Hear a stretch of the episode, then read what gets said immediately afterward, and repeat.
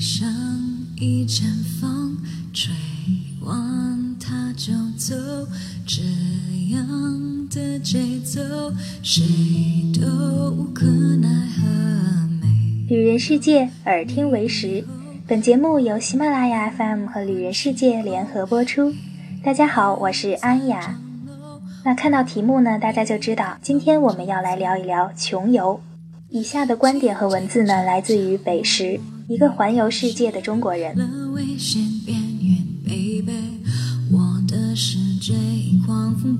为什么今天要把穷游这个主题单独拿出来聊一聊呢？因为就在前几天，《法制日报》的一篇揭露穷游的新闻在朋友圈小火了一把，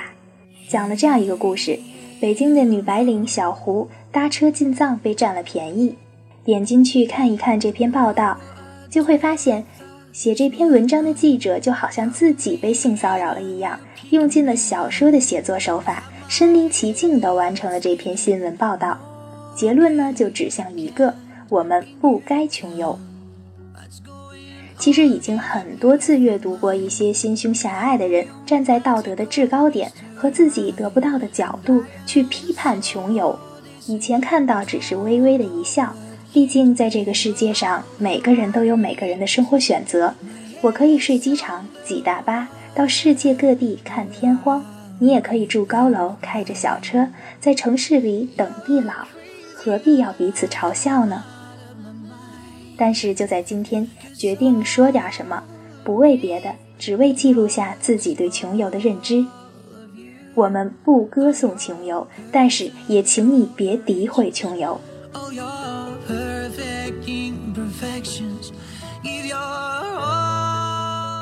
一些抨击穷游的文章里，动不动就以女生搭车被占便宜、住沙发客被性骚扰为噱头来博取眼球，恨不得把穷游描绘成一出满是性侵和约炮的交易。然而，我环游世界两年以来，也算是认识过旅行上的很多朋友，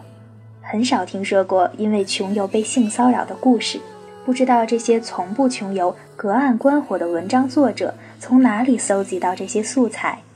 大部分也都是道听途说以讹传讹罢了。即使真的有过这样的事情，那也是极个别的案例。我们不能因为一棵树死掉了，就否定整片森林的意义。退一万步说，性本来就是人的一个基本需求。即使在旅行途中，有人因为各种原因约炮，那也只是人性欲望的问题，这与穷游不穷游没有关系。难道住青旅、住沙发客约炮就是堕落，在五星酒店开房就是高尚吗？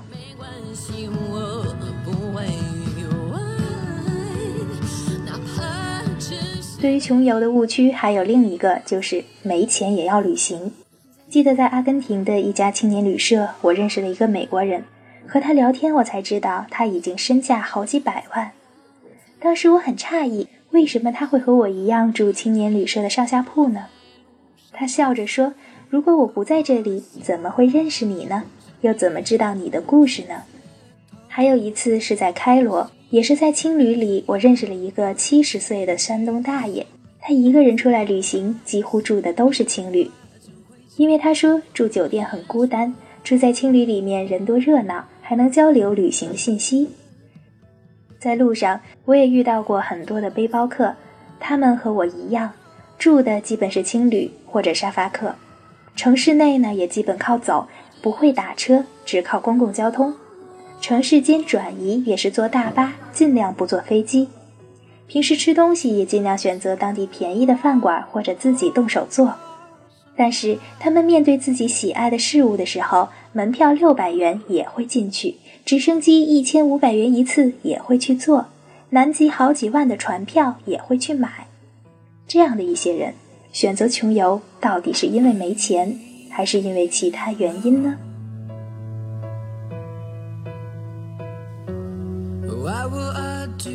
穷游普遍的理解就是花更少的钱去更多的地方。而这个本身与经济相关的命题，在落地执行时，似乎又不仅仅止于金钱，而是被赋予了更多的意义。穷游的主要人群是学生或者是工作不久的年轻人，他们因为收入并不多，又想多去走走看看，所以会拒绝奢侈的消费，降低基本的成本。他们会搭车，会骑行，会徒步，拼房，住青旅，搭帐篷，背重包，自己做饭，以此来降低开销而走更多的地方。有些人嘲笑这样的旅行方式，把自己弄得多辛苦呀，然后再不痛不痒的评论几句，情酸酸的还去旅行干嘛？我觉得，但凡有点思想的人都应该知道，你不理解的不代表是错的，有可能是你达不到的。是的，不论是穷游还是富游，看到的景色是一样的，目睹的人文建筑也是相同的。但在穷游的过程中，因为资金的限制，你会查询更多的攻略，会接触更多的当地人，会去面对更多的问题。你甚至会去解决各种自助旅行的突发情况，因此你会将一些时间精力集中在旅行目的地景点之外的本地生态。年轻的时候，这些因为穷游而增加的见识或者见闻，比起路上看到的风光，对自己或许有更多的影响。这些体会会随着你年龄的增长，成为价值观和知识体系里重要的部分。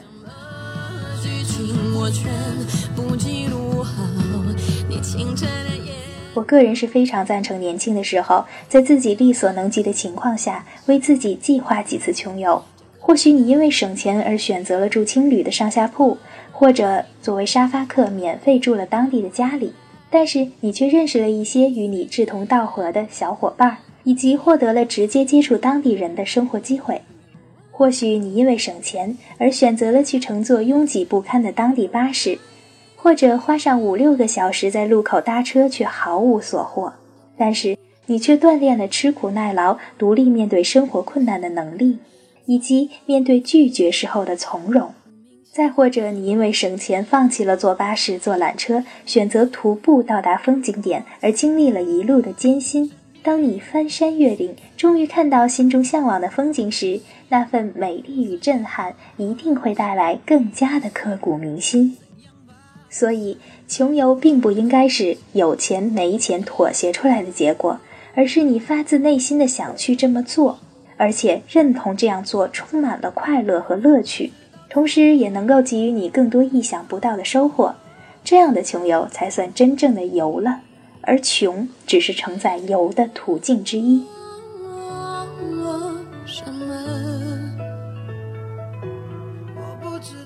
记得大多数批判穷游的文章里都会有这样一句话：“没钱，等挣够了钱再去看世界吧。”那我就有个疑问了：看这个世界到底需要多少钱呢？同时，在中国这个大环境下，年轻人承受着巨大的压力，工作、家庭、买车、买房、结婚、生子这一系列的问题，靠挣钱来一一解决之后，你已经不再年轻。世界上有钱就能买得到的东西挺多的，等你有钱了，可以包车找人带你游世界，可以轻而易举的买到头等舱，可以轻松的入住五星饭店，可以出入各大米其林享受美食，但是可能再也不会有一次让你一辈子都会铭记的远行，以及那些永远不会再来的年轻时候的不顾一切，在合适的时间去做可以做且想做的事情。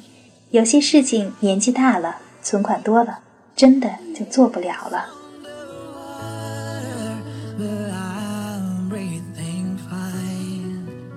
很多人在争论穷游和富游的时候，都去讨论旅行的意义。其实我个人觉得，旅行的意义都是自己赋予的，没有根本的标准，与穷不穷游、富不富游没有多大的关系。有些人会选择在一段长时间、高强度的工作之后到海边度假，那么海风吹拂后带来的轻松就是他旅行的意义。有些人会选择一年一次带爸妈到不同的国家走走，那么他爸妈在异乡的笑容就是他旅行的意义。有些人在长线旅途中学会了做饭，学会了独立，学会了怎样独自的生活，那么。他回家后做的那道西红柿炒鸡蛋，就是他旅行的意义。有些人因为一部电影、一部小说而穿越千山万水去看一个地方，当他抵达时，内心的那份满足和喜悦，就是他旅行的意义。所以，一千个旅行者有一千个旅行的意义。但是如果非要给旅行寻找一个普世的意义的话，那么我觉得就是快乐。旅行是件让人快乐的事，它让我们生活中多了很多体验和记忆，它让我们在当下感受繁琐生活之外的快乐。无论你是穷游还是富游，这份快乐是不应该缺少的，否则你的旅行就没有意义了。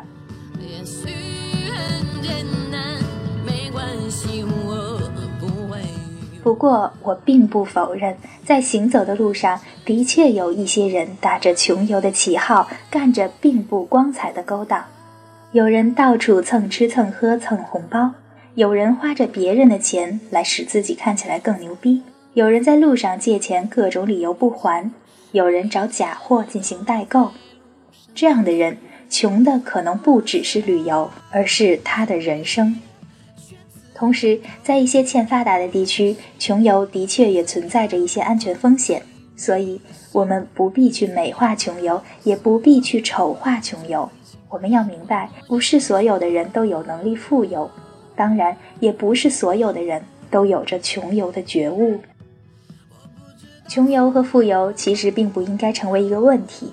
只要你有想出去走走的心，自然会根据自己的情况选择合适自己的方式。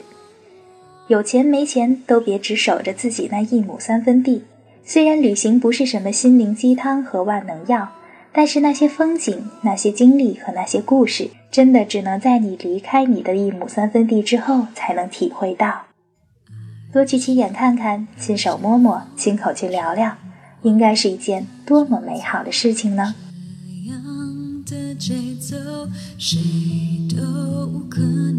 欢迎你关注北师同学的微信公众号微型世界也欢迎你关注微信公众号旅人世界。深夜了晚安好梦。